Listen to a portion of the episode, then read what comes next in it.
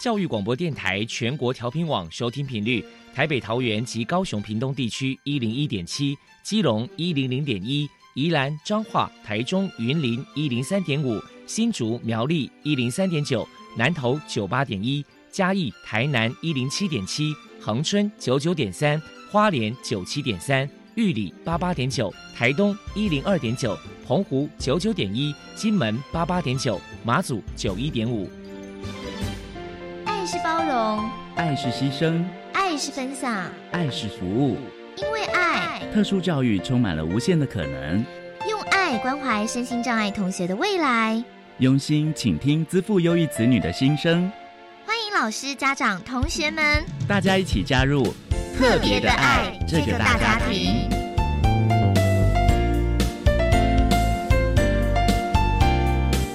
本节目由教育部学生事务及特殊教育司指导，国立教育广播电台监制，欢迎收听。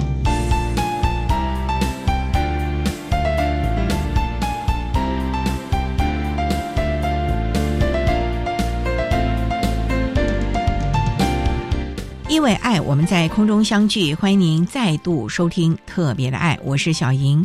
这个节目在每个星期六和星期天的十六点零五分到十七点播出。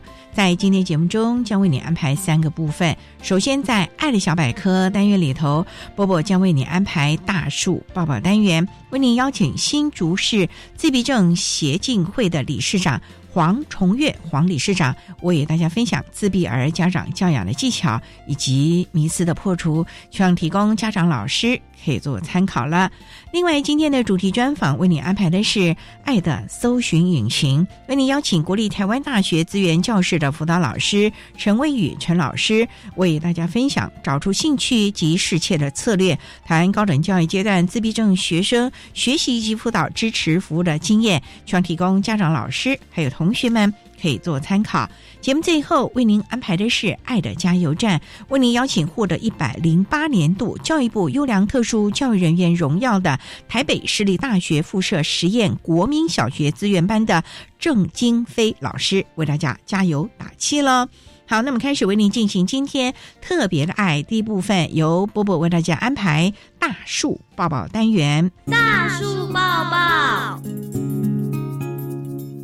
特殊儿的父母辛苦喽！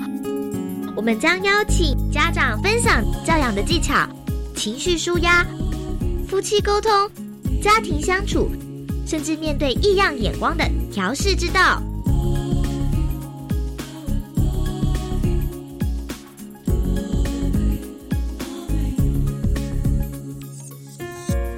Hello，大家好，我是 Bobo。今天的大树抱抱，我们特别邀请到。新竹市自闭症协进会的理事长黄崇月先生来跟大家分享自闭儿的家长教养技巧，还有迷思破除。首先，我们先请理事长来请教您一下：如果说家里面有自闭儿，身为家长的教养上该注意哪些事情呢？因为自闭症的孩子呈现每一个个案的状况都不太一样，而且每一个个案都有个案的特质。所以家长可能就是要注意下面几件事情。自闭症哦，必须要理解，自闭症不是孩子唯一的特质，他们可能还具有其他的特质。也许他们对某一些方面有特别的专长，家长有需要去努力去了解他们，还有没有其他的地方需要去注意的。另外，他们的感官视觉上面是存在失调的，跟一般的孩子相较，在成长过程中。他们在感官方面存在一些，像对于温度啊，还有一些气候的变化，还有环境的变化，他们的适应能力是会有困难的。这一方面，家长也必须要去理解。再来就是要了解他们的不肯跟不能的差别。譬如说，一般的孩子，你要请他跟父母说啊，爸爸妈妈，我爱你。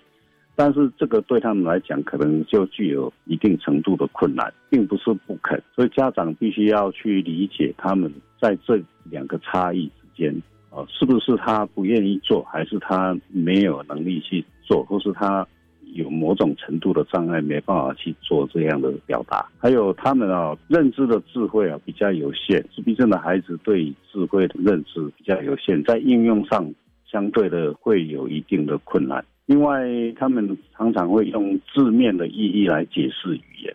哦，因为自闭症的孩子大概有将近一半以上，最少也有百分之三十以上是有语言上的障碍。另外，他们是非常视觉导向，他们对很多事物是靠着视觉去做一些内在的评估判断。这一方面跟一般孩子接受外界环境改变的方面哦是比较不一样的。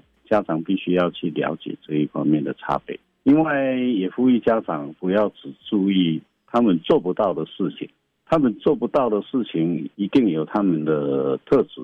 或是他们的障碍的存在。如果说要协助他们的话，也应该找到适当的方法，不断的去帮助他们。另外，自闭症的孩子在家长必须要理解的就是说，他们存在着比较严重的社会互动上面的障碍。这一方面是需要帮助他们去学习社交行为能力的，能够跟社会互动上面能够有一一定的帮助。这样子，再来就是要找出。孩子情绪障碍，或是造成他们情绪崩溃的原因，有时候孩子会无缘无故的突然间情绪失控，那背后有一定的原因。身为家长的，可能也要从观察或理解上面去找出的原因，再来帮助他们。另外，最重要的一点呢，我是觉得，身为家长，当然每一个家长都会很疼爱、很关心自己的孩子，但是当他们在失控或是比较失常的情况之下，也请无条件的去爱他们。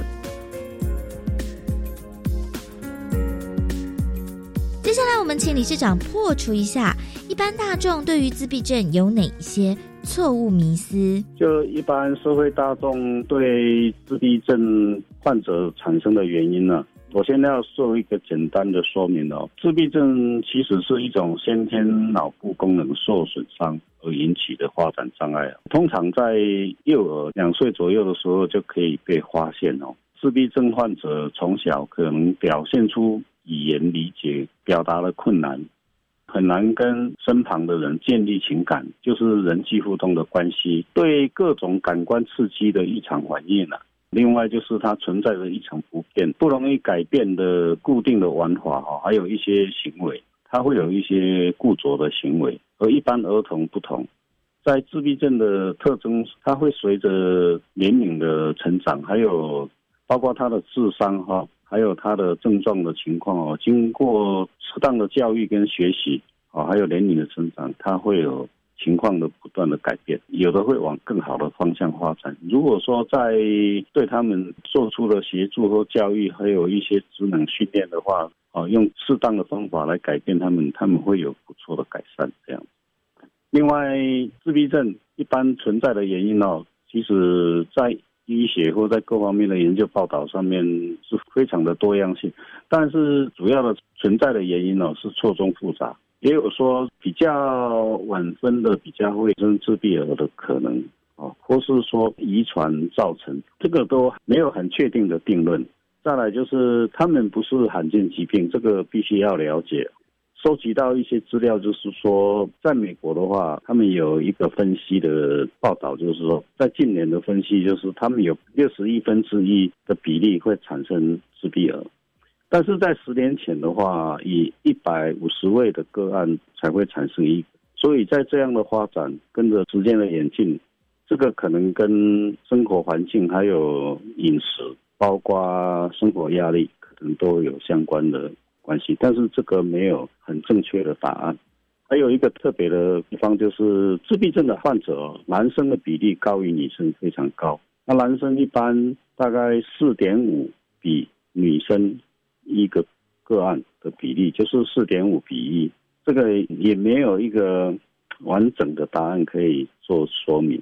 再来就是自闭症哦，不是每一个个案都一模一样哦。社会大众通常听到自闭症，他们都认为自闭症的特质就是啊不太理人了，或是说会有一些误解就对了。其实自闭症的症状呈现出来是。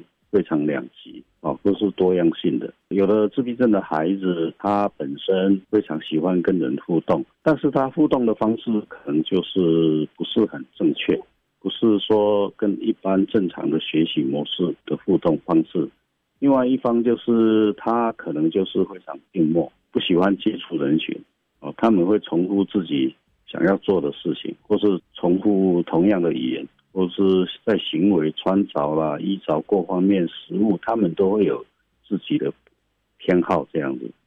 另外，自闭症患者哦，不是不理别人的感受啊，这个也很容易被引起误解。其实他们也有情绪，但是他在接收跟认知上面有障碍，他没办法用很适当的方式来表达他的情感，还有他的感受，所以他会影响到正常的反应。这一点也很容易引起误解。另外要说明的就是，自闭症患者透过有效的学习跟课程的安排的协助之下，百分之四十以上，大多数的自闭症患者在百分之四十以上都是正常的，他们有很大的进步空间。所以这一部分家长不要啊忽略这一点啊，应该好好的寻找资源来帮助他们。另外就是自闭症患者不是没有希望啊，他们有一些特质。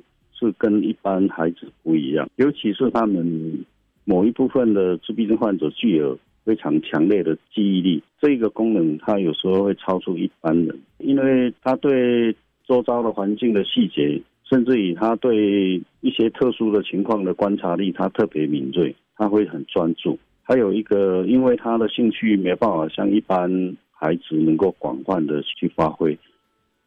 那也就造就他们会专注在某一些方面的发展。我现在再分享一下，就是在世界上过去的几位名人，像达文西本身也是，但是他们是非常成功的典范啊。另外那个爱迪生就是不断的发明，啊，贝多芬啊，莫扎特，包括过去美国的国父啊，华盛顿跟林肯，他们是属于自闭症里面高功能的雅斯伯格症候群。这个他们还是可以透过各方面的协助，他们会有不一样的成就，尤其是在艺术创作方面，他们是可以被培养出来的。也希望说社会大众能够理解，就是说，虽然他们跟一般的孩子不同哈，但是不一定他会比别人差。他们在某些方面的能力。也许会超出一般孩子的认知，这一部分我希望大家能够理解，也给他们一些空间跟尊重。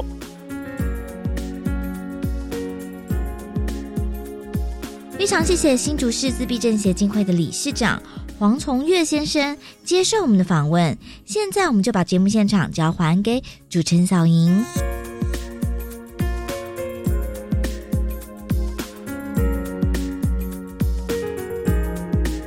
谢谢新竹市自闭症协进会的黄崇月理事长以及波波为大家分享了自闭儿家长教养的技巧以及迷思的破除，希望提供家长老师可以做参考喽。您现在所收听的节目是国立教育广播电台特别的爱，这个节目是在每个星期六和星期天的十六点零五分到十七点播出。接下来为您进行今天的主题专访，今天的主题专访为你安排的是。爱的搜寻引擎，为您邀请国立台湾大学资源教室的辅导老师陈威宇陈老师，为大家分享找出兴趣及适切的策略，谈高等教育阶段自闭症学生学习以及辅导支持服务的经验，希望提供家长、老师还有同学们可以做个参考喽。好，那么开始为您进行今天特别的爱的主题专访，爱的搜寻引擎。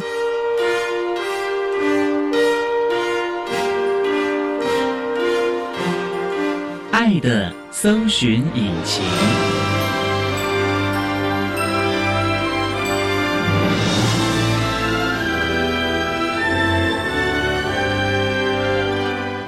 今天为大家邀请到的是国立台湾大学资源教室的辅导老师陈威宇陈老师，老师您好，主持人好，各位听众大家好。今天要特别邀请老师为大家来分享找出兴趣及适切的策略，谈高等教育阶段自闭症学生辅导以及支持服务的相关经验。那首先呢，要请陈老师为大家介绍国立台湾大学，虽然大家都知道了啊，它有好多校区，我们主要的校本部是在什么地方呢？主要的总区位置在。台北市的公馆商圈，大部分的学生跟授课的空间也都是在校总区，新生南路和罗斯福路的这个大区块是是是。目前全校大概多少孩子啊？我们全校包含大学部跟硕博班的学生，大概有三万四千个学生。三万多啊！是大学部跟研究生大概各一半的人数，所以各自都有大概一万六七千个学生。嗯，那特教生多少？特教生在一百零八学年度，我们有两百六十三个特教生，那还算少了嘛？比例上算少，但是人数上，我们这么多年都是国立大学数一数二，在人数上面。那我们各种障碍类别都有吧？在特教各个障碍类别当中，唯一没有的是智能障碍，其他的各个类别我们都有。那目前呢，自闭症的孩子台大有多少呢？数字上面是七十五个，大概也占我们所有特教生将近百分之三十。哦，那也蛮多的哦。目前跃升于我们第一大障碍类别的学生。老师想请教，像自闭症的孩子啊，通常会在台大就读哪一些的系所啊？他们其实分散在各个系所，哎，外文系也有，在电资学院的资工啊、电机啊。这些科系也有，然后在生农学院也还蛮不少的，管理学院那边也还有蛮多这样的学生的。我觉得他们分散在各个不同的专业领域，所以也各自发挥他们的优势能力了。是，那他们在台大适应的还好吧？有好有坏耶，落差蛮大的。是跟他的障碍的轻重有关吗？还是？我觉得是他的障碍的类型以及情绪行为的影响，那会不会有原生家庭引起的呢？多少我想一定都会，但是是不是那么明确是家庭环境所带来的？除了自闭症以外的其他状态，我觉得不一定。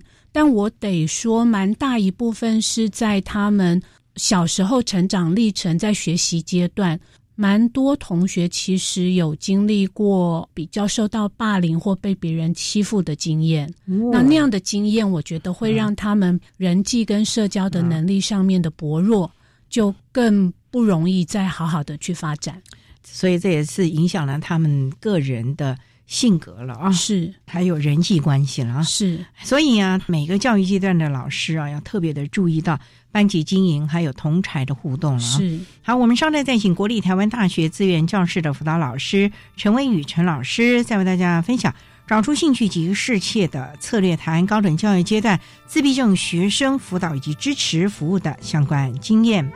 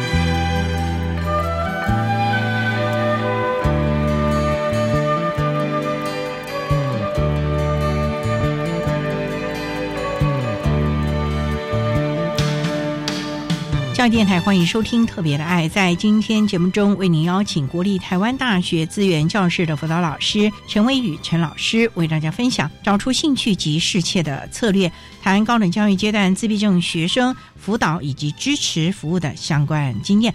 那刚才要陈老师为他简单的介绍了国立台湾大学的相关资讯。那想请教陈老师，从事我们资源教室的辅导工作大概多久了呢？刚满十年。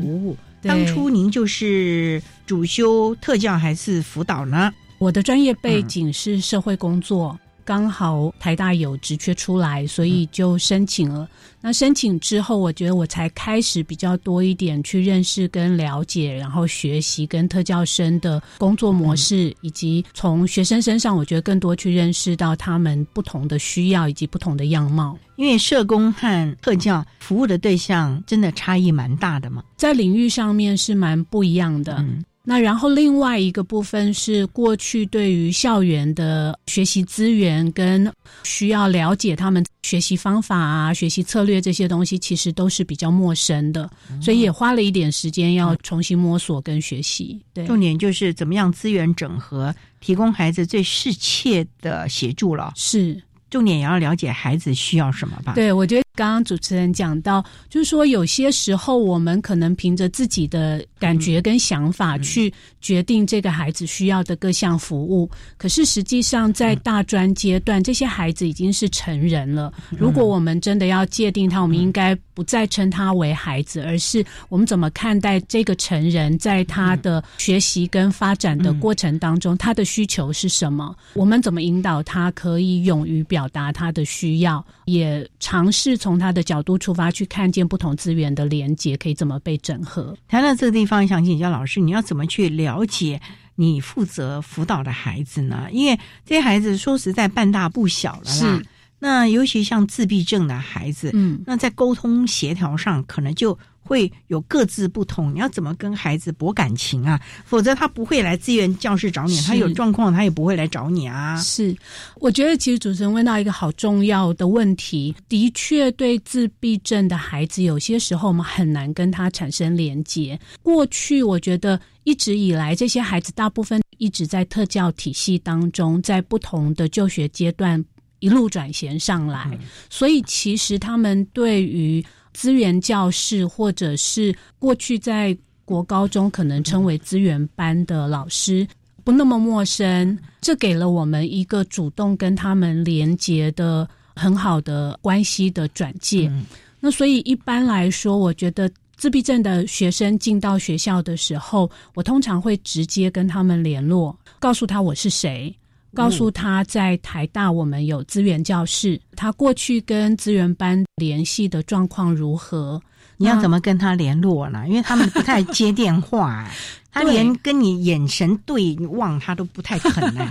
接电话慢慢，其实有的时候不小心他会接到电话，不小心啊。对，大部分我们也会试着去询问高中端的老师，他们是用什么样的方式跟学生联络。有的学生可以直接电话联络，有的学生要透过 email 跟他联络，有的学生高中端就告诉我们说，你就直接跟他的家长联络，大概管道蛮多元的，总是要找一个最好的方法是跟孩子联络。对，那个是第一个接触。那在接触之后，我大概会先跟学生。约个时间，我们邀请他到资源教室来，稍微面对面的跟他有一些对话。如果是中南部的学生，就不太容易，因为在开学之前，他们可能还没有上台北来。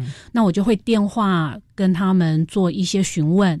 在那个过程当中，就有机会了解这个学生的表达能力，他对自己状况的理解程度，以及他自己对自闭症身份的接纳状况。如果我觉得资讯不够，我就会再多一点问学生说：“那好不好？我可以跟你的爸爸或妈妈联系。”因为有的时候，父母亲可能对于学生的状况可以给一个比较全面的描述，让我比较了解他在入学之后，大概我们需要先预备些什么，让他在初期，因为大家都知道自闭症学生对于变动这件事情的适应是很花时间的。那我们就透过这个机会，在他入学之前，我们赶快先做一些准备，总是要先准备好了。稍待要再请国立台湾大学资源教室的辅导老师。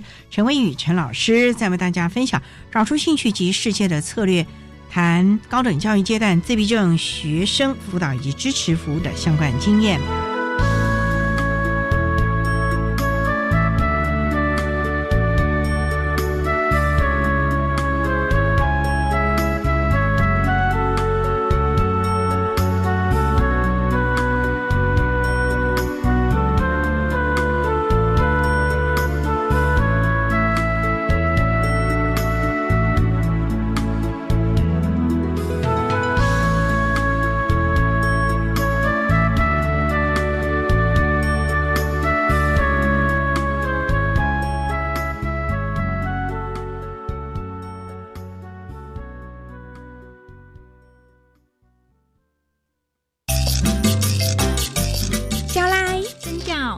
们是幸福联合国的主持人，我是乔玉，我是秀亮，祝教育电台生日快乐！我们的节目由十位新著名共同主持，充分凸显了文化观点的差异性与多元性。欢迎每周一到周五晚上八点到八点半准时收听《幸福联合国》。各位听众，大家好，我是云林县立麦寮高中教务主任郭志威，鼓励老师做素养化课程设计。让学生学到带着走的能力，透过学生建构学习历程，帮助学生生涯定向，为自己的生涯规划做出最佳选择，与培养出终身学习的能力。财政部及卫福部提醒您，综所税可以申报长照特别扣除额的适用对象包含。聘雇外籍看护者、使用长照起步与支付服务者和住在住宿式机构者，还有自己照顾失能者，只要没有达到排付标准，每人每年就可以定额扣除十二万元。也可以拨打零八零零零零零三二一或一九六六专线咨询。以上广告由卫生福利部提供。管那么的水，罗嘎西木啊！大家好，我们是欧开合唱团。您现在收听的是教育电台。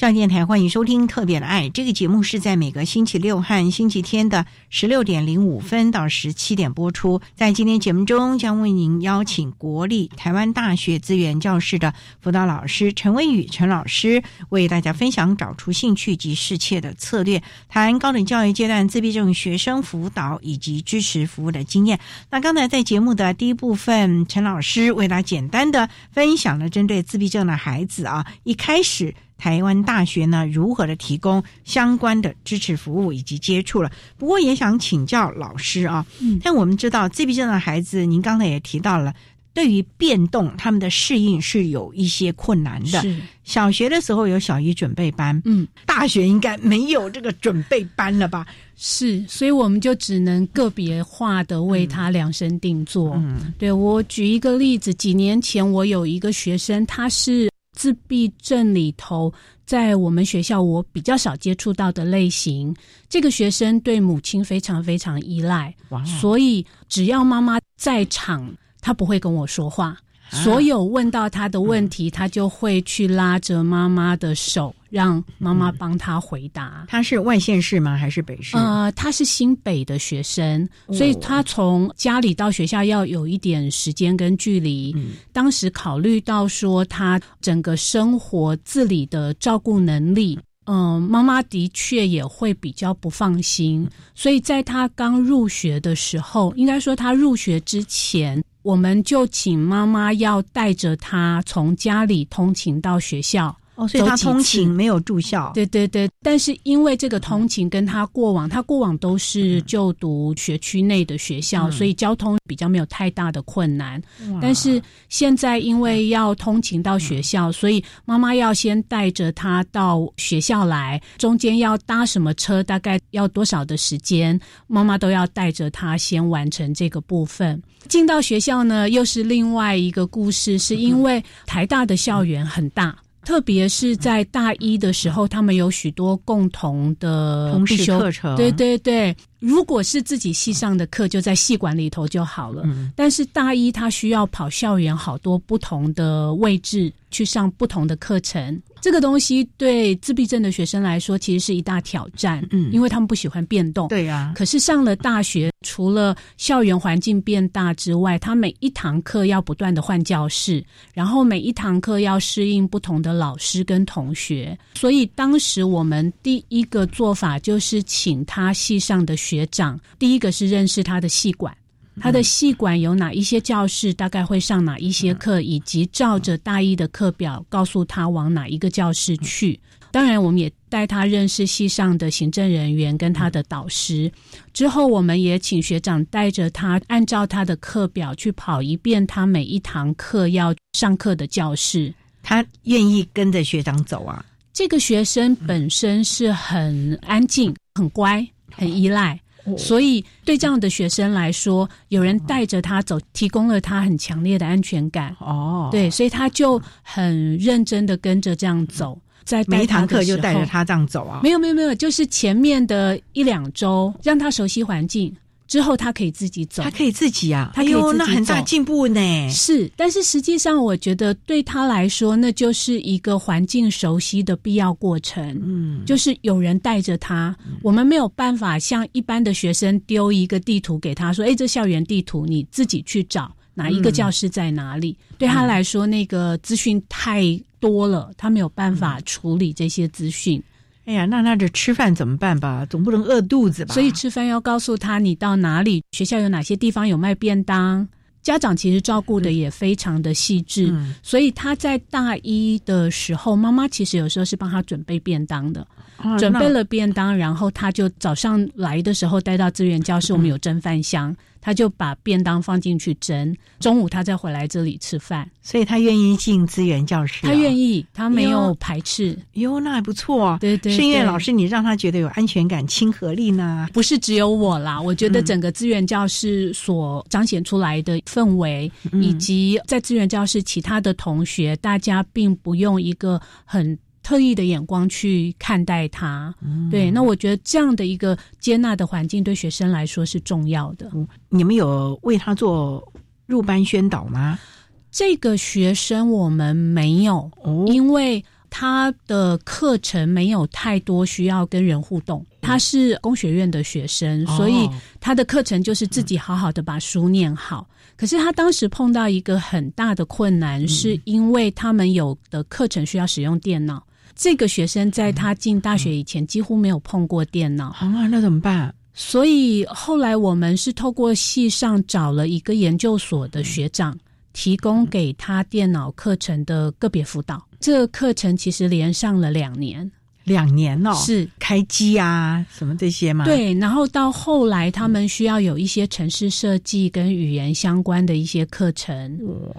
他让我感觉蛮欣慰的是，这个学生其实现在已经进到研究所。哇，他很认真，然后学习非常的好。可是人际沟通的技巧、语言表达的能力，真的就是他非常弱的部分。哎，这也是我们自闭症孩子的特质了。是，可是起码我们感觉他在学校适应的还算不错了。是，起码他愿意进入班级。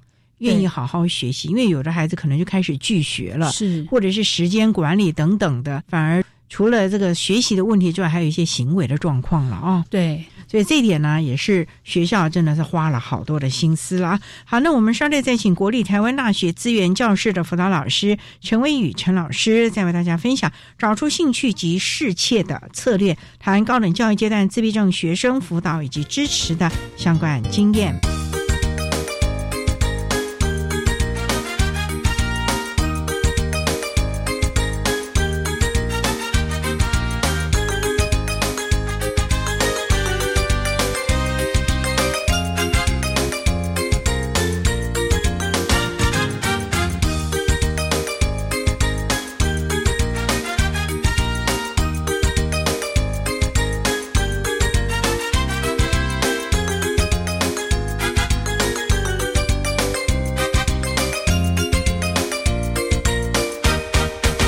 教育电台欢迎收听《特别的爱》。在今天节目中，为您邀请国立台湾大学资源教室的辅导老师陈威宇陈老师，为大家分享找出兴趣及适切的策略，谈高等教育阶段自闭症学生辅导以及支持服务的经验。那刚才啊，陈老师为大家分享了一个自闭症的孩子是蛮乖的，而且学习的还不错，目前已经上了研究所，是表示他在学科上的学习应该是没什么问题了，是很开心。是。我们知道自闭症大概就是两大特质嘛，一个是薄弱的人际互动能力，对，那另外一个就是狭隘的兴趣。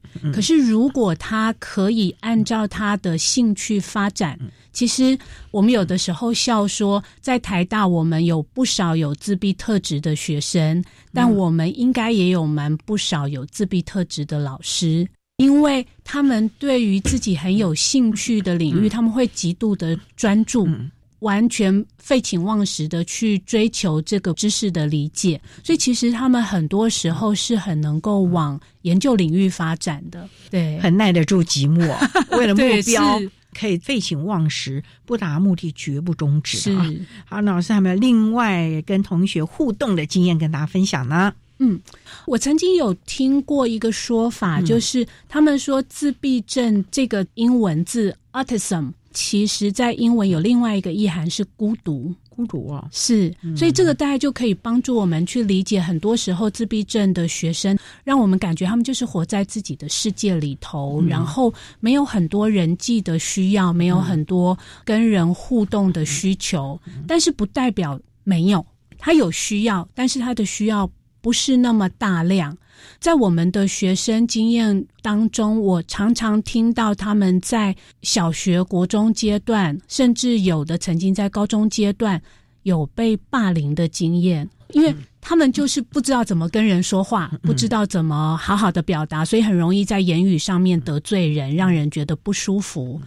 同学不喜欢他，常常就会用一些言语的霸凌或行为的霸凌，去让他们也觉得不舒服。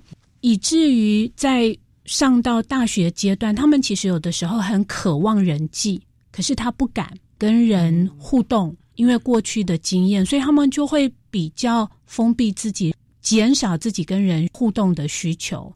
哇，那这个部分你们有没有特别的帮忙他们呢？到大专阶段，大部分我们可能会回到个别会谈或者是咨商辅导的方式去。帮助他们理解，那很重要的当然就是老师怎么先跟他建立关系，在这样的一个关系建立当中，怎么去引导他说出他的感受跟想法。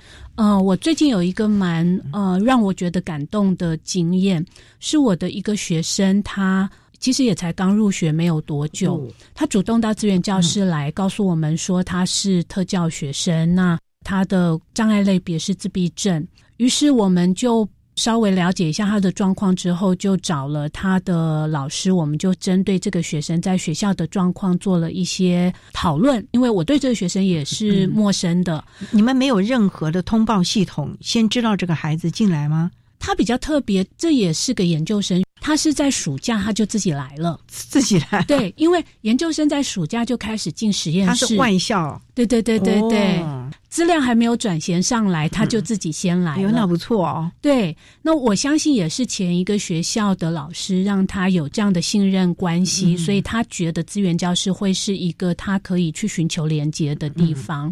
这个学生因为对于自己的生涯、对于自己的人际关系以及跟指导教授的关系有很多的焦虑感，所以他就自己跟我约说，我们可不可以每一个礼拜有一个。对话的时间，因为很好啊，很好。可是你知道吗？他告诉我说，因为我觉得在学校里头一个礼拜，我也不会跟几个人说到话。如果每个礼拜来这里跟老师可以讲讲话，其实也蛮好的。当然，一个部分我觉得这是一个很正向的肯定，对他来说，他可以主动去寻求资源。可是另外一个部分，我也觉得难过。就是在整个校园里头，好像他没有办法找到任何一个他可以好好相处的人。我其实觉得蛮蛮替他感觉难过的。那你们有没有在这个部分协助一些呢？例如说，总是有同才吧，或者学长姐啊，是通常在资源教室，我们就会鼓励他们可以参与资源教室的一些活动。透过活动，他跟这边的人不会那么陌生。但是这个学生他有一次在跟我讨论，在跟我分享，他就说：“你知道吗？其实我们自闭症的人很辛苦哦。”他就说。我们的辛苦是因为我们的努力都没有被看见。那我就好奇他为什么会这么说？对耶，他说：“如果今天在资源教室里头有一个肢体障碍的同学，大家都看到他的障碍，大家都会去辨识出他有需要。可是自闭症的学生，因为他外表看不出来，嗯，所以大家不会觉得他有什么需要。”于是他就在告诉我，过去别人怎么描述他这个人，别人就觉得你看起来没有什么问题啊，然后你要去使用特教资源，你根本就是在浪费社会资源，你根本就是替自己找借口，可以透过一些特殊的管道入学。你现在看起来很好的学业表现，应该也不是真的。啊，怎么会这样子呢？是，所以这个学生就告诉我说，他常常觉得他必须要去证明他的努力真的是花了很多很多努力，他的努力必须要有成果被别人看见，别人才会真的知道他很努力。可是实际上，他那天跟我讲了一个东西，我觉得一个自闭症的孩子可以说出这样的话，我觉得他真的很不简单，好勇敢。是他告诉我说：“老师，你知道吗？我今天可以跟你讲这个，我其实心里头已经在家里头演练了一百遍，我才有办法告诉你我的这些想法跟感受。可是如果我不告诉你，没有人会知道我为了要说这些东西，我有多努力。”我觉得这也是他自己肯努力，再加上老师让他信任了。是，所以我有时候觉得，我们的环境如果可以更多一点友善，其实换位思考这件事情对我们来说容易很多，相较于他。哎，换位思考是我们一直在谈的，可是我们真的很不希望它只是流于口号，真的是能够具体的去实践啊！提供我们的教育现场的老师还有行政人员，甚至于我们整个社会的大众，要有这样的一个概念了啊！是好，我们稍后再请国立台湾大学资源教师的辅导老师陈威宇陈老师，再为大家分享找出兴趣及适切的策略，谈高等教育阶段自闭症学生辅导以及支持服务的相关经验。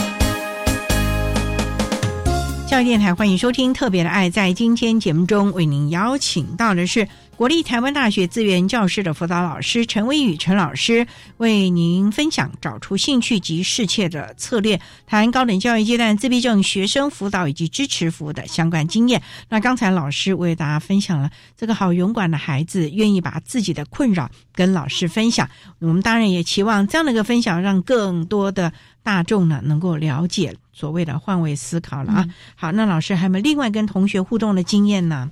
今年开始，台大的资源教室，我们有一针对自闭症的同学，我们开了一个新的工作。这个部分其实是源自于台大医院有一位呃成人精神科的医师简易林医师，哦简医师对简医师专门在做成人的自闭症，我们有机会跟简医师合作，引进了。呃，美国的一套针对自闭症学生提供的社交训练的一个团体课程，台大怎么来做这件事情？因为这等于是一个医师他的学术理论是怎么样的在孩子的身上呈现出来呢？我们主要用的是一套教材。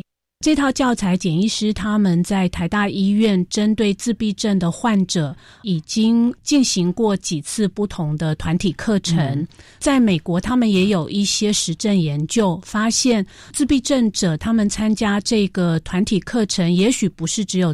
一次，这个课程总共有十六堂课，他参加了一次又一次，完成了好多次的十六堂课程之后，在实证研究上面发现，自闭症患者可以真实的去改善他们的社交技巧。嗯，那这套课程很特别的是，它非常的结构性，它有非常明确的指导原则跟方针，告诉这些自闭症的同学。当你要跟人开始建立关系的时候，有哪一些步骤是你可以采取的？在一百零八年，我们开始试做这个团体。那目前学生的反应怎么样？我们还在观察，因为学生有的时候会告诉我们说，他觉得不是那么适用。但是是因为国情不同呢，还是文化上面的差异？我们有做一些修正。嗯，但是。因为这些方式本来对学生来说就是他很陌生的方式，所以刚刚我在提到说，简医师也跟我们分享，他说过去在美国的实证研究，也许同学会需要参加好多次这个团体课程，他才会慢慢的自在的可以使用这些语言表达的技巧跟沟通的方式。我知道这个课程除了自闭症的同学之外，他主要的照顾者也必须来。加入嘛？是，我们也就在这个当中做了一点不一样的修正，是因为在这个课程本身，他会希望家长参与在里头，作为所谓的社交教练。可是，在大学阶段，如果今天我们要请他的家长一起到学校来接受一个训练，第一个是很多学生如果他从中南部上来，家长就没有办法配合。哎，对哈，对。第二个是。学生多少觉得我已经是个成人了，你还要让我的家长进到学校来教我怎么跟人相处？其实他们是有点开心的。对对对对对，所以目前我们还在尝试阶段，我们尝试的是我们去招募一些学伴。透过学伴来扮演这个社交教练的角色，跟同学一起讨论说，他们在这个团体当中学到的这些课程内容，可以怎么样实际应用在他们的生活当中。当然，这个学伴的关系建立就是他们人际相处的第一步，因为学伴。一方面是同年龄层的同学，另外一方面是学伴，对他们来说，跟家长那个上对下的角色不太一样啊。对，那学伴因为知道他们要扮演这样的一个角色，他们对于自闭症的整体概况的理解是有的，所以他们会知道怎么样跟自闭症同学相处。我们也还在实验当中，很希望我们慢慢可以看到一些成果，然后之后可以跟其他学校的伙伴们分享我们的经验。不过呢，也练习了差不多一年了嘛，啊，因为从去年的三月就开始了啊。有没有看到这个孩子跟你讲话就有点进步了？我先。不说他们个别的状态，我光说我们在那个课程当中发现的状况。因为这个课程当中会有一些角色扮演的示范，所以我们就会有影片，或者是有老师扮演一些适当或不适当的人际互动的小影片。哇，你们还得会演戏哦，一点点啦。很有趣的是，在第一个学期我们办的时候。因为我们的学生做的是一个 U 字形，好，那 U 字形开口的地方就是我们会放影片或示范的地方。但是大部分学生呢，因为他们是坐在 U 字形两面，所以是面对面。在前面示范的时候，很少有学生会转头过去看，那不是白弄了吗？他们都用听的。然后碰到好笑的部分，我们就发现老师们都笑了，然后学生都没有表情，没有反应。这其实就是自闭症的学生在他们日常生活的一个样貌，就是他们有太多表情，他对于情境也没有太多的回应。那怎么办嘞？我们还是这样做嘛？但是在课程当中就会告诉他说，你跟人的相处需要有眼神的接触，你跟人相处你需要去听别人说些什么，你需要去理解别人。在遇到一些不好笑的笑话的时候，你也要学习礼貌性的微笑。很有趣的是，当然我不是做研究的，我不知道这个直接的关联。可是至少在我们第二个学期在进行这样的课程的时候，我们发现，诶，学生开始会转头过去看影片或者是角色扮演的示范，而且呢，他们开始会笑了。这个是我从观察的角度去看见这个团体中学生的不同跟改变，我就觉得挺有趣的。那当然也是因为第一次办这个团体，我们是筛选出一些本来功能就比较好的学生，所以我相信他们在学习上面的改变跟成长会比另外的一些学生再来的容易一些，跟快速一点。我基本上也是提供了他们另外的方法了啊。是，总而言之，我们希望孩子们或许在他人生阶段最后一个教育的里程碑，有另外不同的成长，或者是接受度了啊。是，提供大家可以做个参考了。那我们今天呢，也非常的谢谢国立台湾大学资源教室的辅导老师陈威宇陈老师为大家分享的找出兴趣及适切的策略，台湾高等教育阶段自闭症学生辅导以及支持服务的经验，非常。谢谢陈老师的分享，谢谢您，谢谢。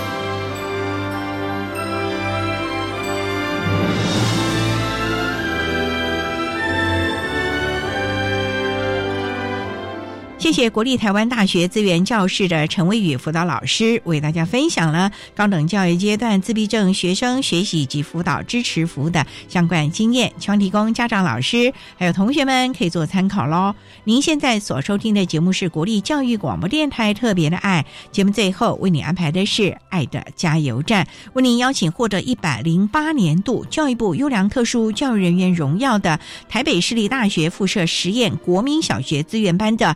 郑金飞老师为大家加油打气喽！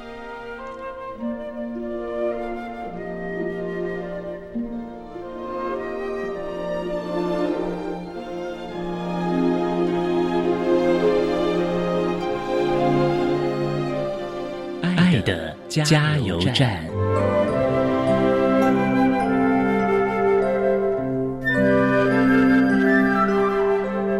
各位听众，大家好，我是一百零八年度教育部优良特殊教育人员，目前任教于台北市立大学附设实验国民小学资源班的老师郑金飞。针对国小阶段自闭症学生的教师，我有以下几点小叮咛：第一个，有些自闭症的孩子啊，情绪稳定而温和，显得内向安定。很容易被当作是教室中的隐形人，而被硬生生的忽略了他们的需求。但有些孩子相反，他们可能很冲动，会有攻击性，可能会破坏班级的公物，或者有自伤的行为，造成老师啊学校的各种困扰。所以，请老师可以去掌握各个孩子的特质跟需求，千万不要轻忽了这些内隐性的问题。第二个，自闭症的孩子虽然都是自闭症，但表现出来的样子不太一样，但普遍都会容易有焦虑、忧郁的情绪。未来到了青少年，可能会成为罹患精神疾病的高危险群。所以，老师们真的要多多观察，随时提供协助必要的支持。再来，针对普通班的老师们，这些孩子。也许需要老师费心，但千万不要单打独斗。透过校园团队集结特教、普教相关资源，大家一起合作，不要一肩扛。最后呢，融合教育的支持是希望环境能够接纳。友善的言语，这些呢是对自闭症孩子可以展现他们学习动力、突破发展、减缓症状很重要的力量。教育的伟大就是诱发出孩子的真善美，让每一个孩子的适性可以得到好的对待，这才是教育最好、最高贵的公平。以上几点是我跟老师们共勉之，谢谢大家。